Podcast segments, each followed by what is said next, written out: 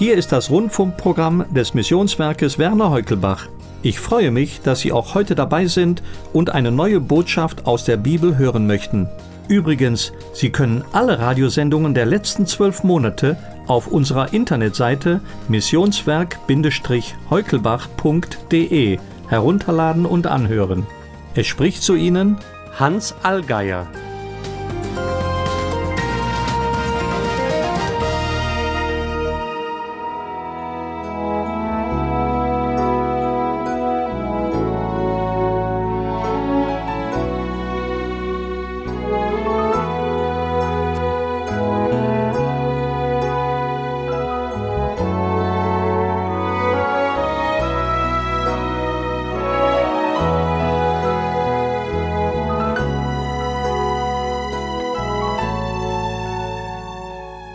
Die Gemeinde Jesu Christi ist in spannender, froher Erwartung und schaut auf den Tag, an dem ihr Herr sie zu sich nimmt, so wie er es versprochen hat. In Matthäus 24 lesen wir, als Jesus mit den Jüngern vom Tempel weggeht und er zu ihnen sagt, hier wird kein Stein auf dem anderen bleiben, dass sie ihn fragen, wann wird das geschehen? Welche Ereignisse werden deine Wiederkunft und das Ende dieses Zeitalters ankündigen. Und der Herr Jesus antwortet in diesem Kapitel auf alle diese drei Fragen. Erstens, Jesus sagt ihnen, auf was sie achten sollen. Lasst euch von niemandem verführen. Zweitens, er sagt ihnen, dass bestimmte Ereignisse sein Kommen ankündigen. Kriege, Hungersnöte, Erdbeben, Verfolgung, Abfall, Hass, Ungerechtigkeit. Die Sonne wird sich verfinstern, der Mond den Schein verlieren und Sterne vom Himmel fallen. In Lukas 21, 25 heißt es auch, dass den Völkern bange sein wird und sie verzagen werden vor dem Brausen und Wogen des Meeres. Angst und schreckliche Ratlosigkeit werden die Menschen beherrschen, weil Sturmfluten und Katastrophen über sie hereinbrechen werden. In Matthäus 24, 30 lesen wir weiter, und dann wird erscheinen das Zeichen des Menschensohnes am Himmel. Und dann werden wehklagen alle Geschlechter auf Erden und werden sehen den Menschensohn kommen auf den Wolken des Himmels mit großer Kraft und Herrlichkeit. Drittens, er sagt ihnen weder die Uhrzeit noch das Datum. In Lukas 21, 28 sagt Jesus in demselben Zusammenhang, Wenn aber dieses anfängt zu geschehen, dann seht auf und erhebt eure Häupter, weil sich eure Erlösung naht. Seine Gemeinde freut sich auf sein Kommen. Da werden sie ihn endlich sehen. Da geht's vom Glauben zum Schauen. Die Hoffnung geht in Erfüllung. Sie sehen ihren Herrn, der sie geliebt hat bis zum Tod, der sie erkauft hat mit seinem Blut, der eine Wohnung im Himmel bereit hat.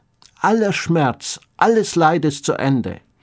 Das wird allein Herrlichkeit sein, wenn frei von weh ich sein Angesicht sehe, wenn frei von weh ich sein Angesicht sehe.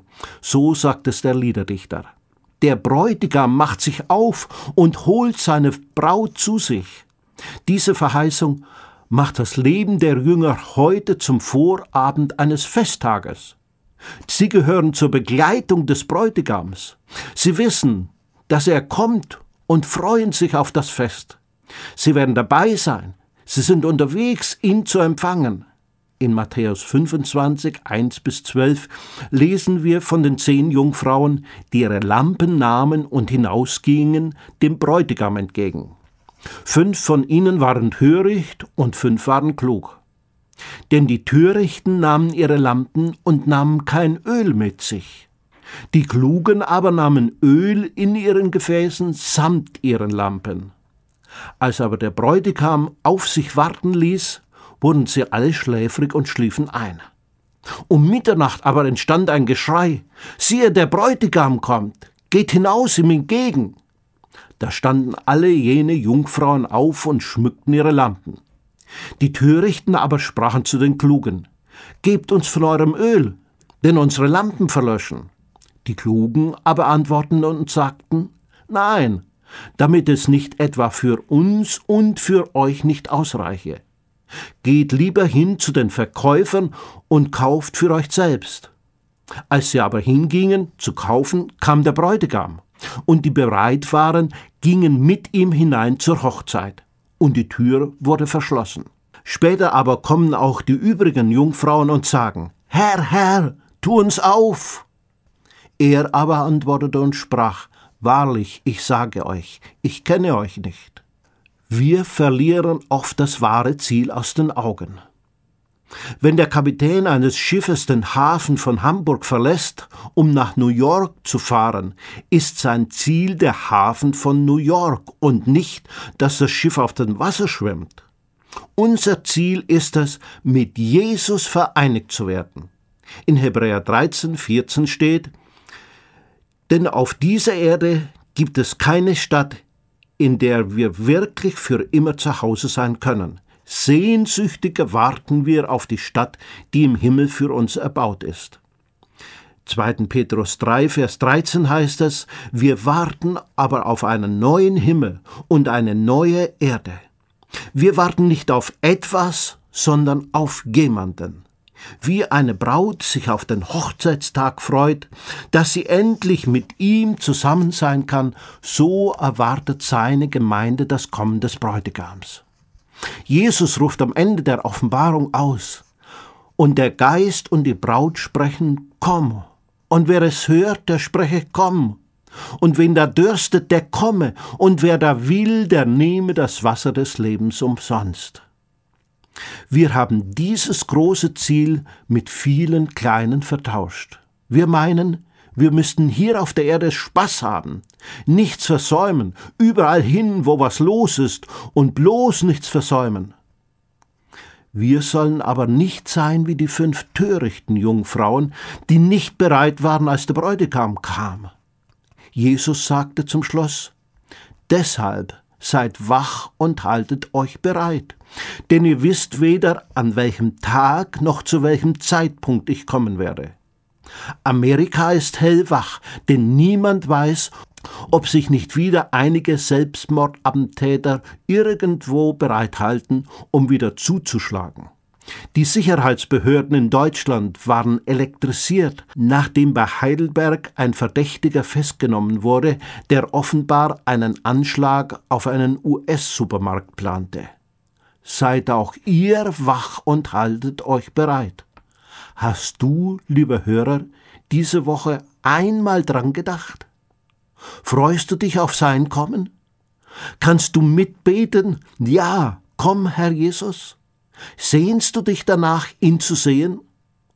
Wenn du alle vier Punkte verneinst, schläfst du geistlich.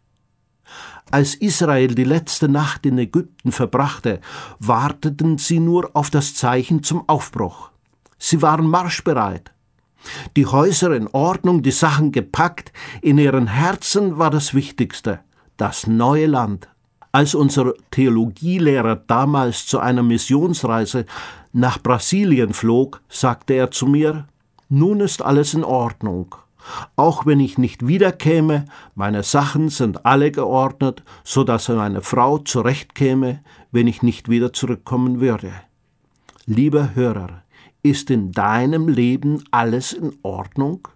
In deiner Familie, deiner Ehe, mit deinen Eltern, Kindern, Nachbarn, mit der Polizei, dem Finanzamt, dem Chef und den Untergebenen? Hast du selbst auch die richtige Kleidung für diese Begegnung mit Jesus Christus an? In Jesaja 61,10 heißt das: Ich freue mich im Herrn und meine Seele ist fröhlich in meinem Gott, denn er hat mir die Kleider des Heils angezogen und mich mit dem Mantel der Gerechtigkeit gekleidet.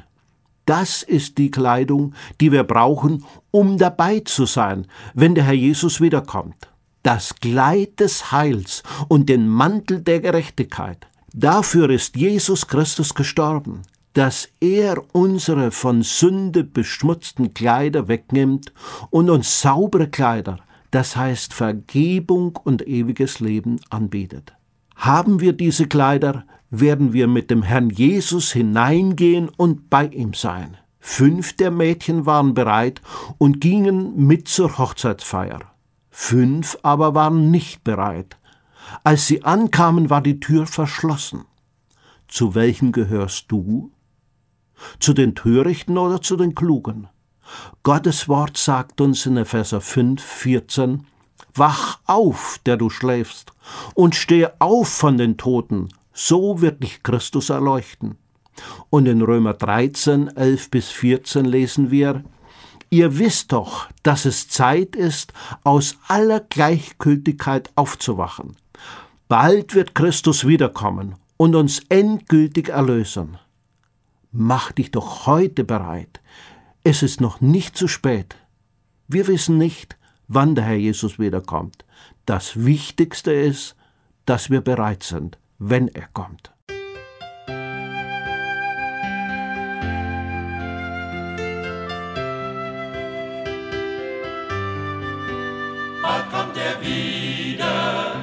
Wird erscheinen. Jesus kommt sicher, wie er gesagt. Manche Probleme drücken uns nieder, doch unser Herr hat niemals versagt. Jesus kommt wieder, wirst du dabei sein. Jesus kommt wieder,